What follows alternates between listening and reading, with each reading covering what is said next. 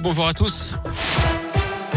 On commence par le trafic sur les routes de la région. Il est fluide actuellement, mais ça devrait se charger progressivement ce week-end avec une circulation dense prévue demain en direction des stations de sport d'hiver, notamment dans les Alpes. Bison futé hisse le drapeau rouge dans le sens des départs en Auvergne-Rhône-Alpes. Ce sera orange pour les retours.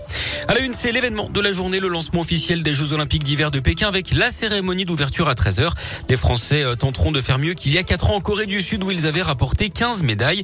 Alors, quelles sont les chances de podium pour la délégation euh, tricolore? On fait le point avec vous, Léa Grillet. Oui, tout d'abord le biathlon tricolore qui promet une belle moisson de médailles avec les deux premiers de la Coupe du Monde, Quentin Fillon-Maillet et Emilien Jacquelin. L'Indinois Simon Détieux pourrait bien avoir une carte à jouer lui aussi. Chez les filles, quatre Françaises figurent parmi les 12 premières mondiales cet hiver. Justine Brezas-Boucher, Anaïs Chevalier-Boucher, Anaïs Bescon et Julia Simon. En ski alpin, Alexis Pinturo, Clément Noël ou encore Mathieu Fèvre figurent évidemment dans la liste des médaillés potentiels. Chez les femmes, on espère bien sûr une médaille pour la skieuse du Grand Bornand, Tessa Worley, porte-drapeau cette année. Perrine Lafont en ski de boss s'est déjà qualifiée hier. La finale se déroulera dimanche. Elle espère réaliser le doublé après sa médaille d'or en Corée. En ski freestyle, Tess le 2 chez les femmes ou encore le porte-drapeau Kevin Roland ont toutes leurs chances.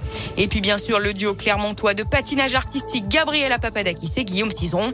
Ils tenteront d'aller décrocher l'or olympique, le seul titre manquant à leur palmarès. Merci Léa. Les Jeux vont durer 15 jours avec près de 3000 athlètes engagés. Je vous rappelle la cérémonie d'ouverture donc ce vendredi à 13h.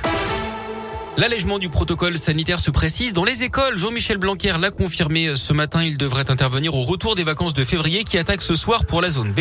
Ce sera en fin de semaine prochaine. Hein. Pour nous, le ministre note une amélioration globale de la situation avec un peu moins de 17 000 classes fermées en France actuellement contre plus de 20 000 la semaine dernière. 410 000 cas de Covid recensés chez les élèves sur 7 jours cumulés contre 570 000 une semaine plus tôt. Dans l'académie de Lyon, 530 classes sont actuellement fermées dans le Rhône, 228 dans la Loire, 164 dans l'Ain. La cinquième journée du du procès de Nordal Lelandais aujourd'hui devant les assises de l'Isère, journée qui s'annonce particulièrement éprouvante avec les images des agressions sexuelles de ces deux petites cousines qui seront diffusées. Les parents vont également venir témoigner. 14 communes de la Loire désormais concernées par une zone de contrôle temporaire en cause de nouveaux cas de grippe aviaire détectés dans le département. Cinq signes ont été retrouvés morts mardi dans les étangs de Montverdun, moins d'une semaine après un premier cas détecté à Mornan en forêt.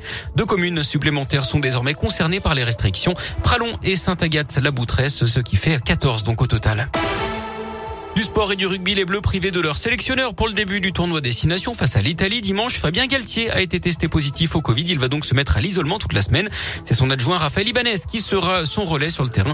À noter que le Clermontois Damien Penaud sera titulaire.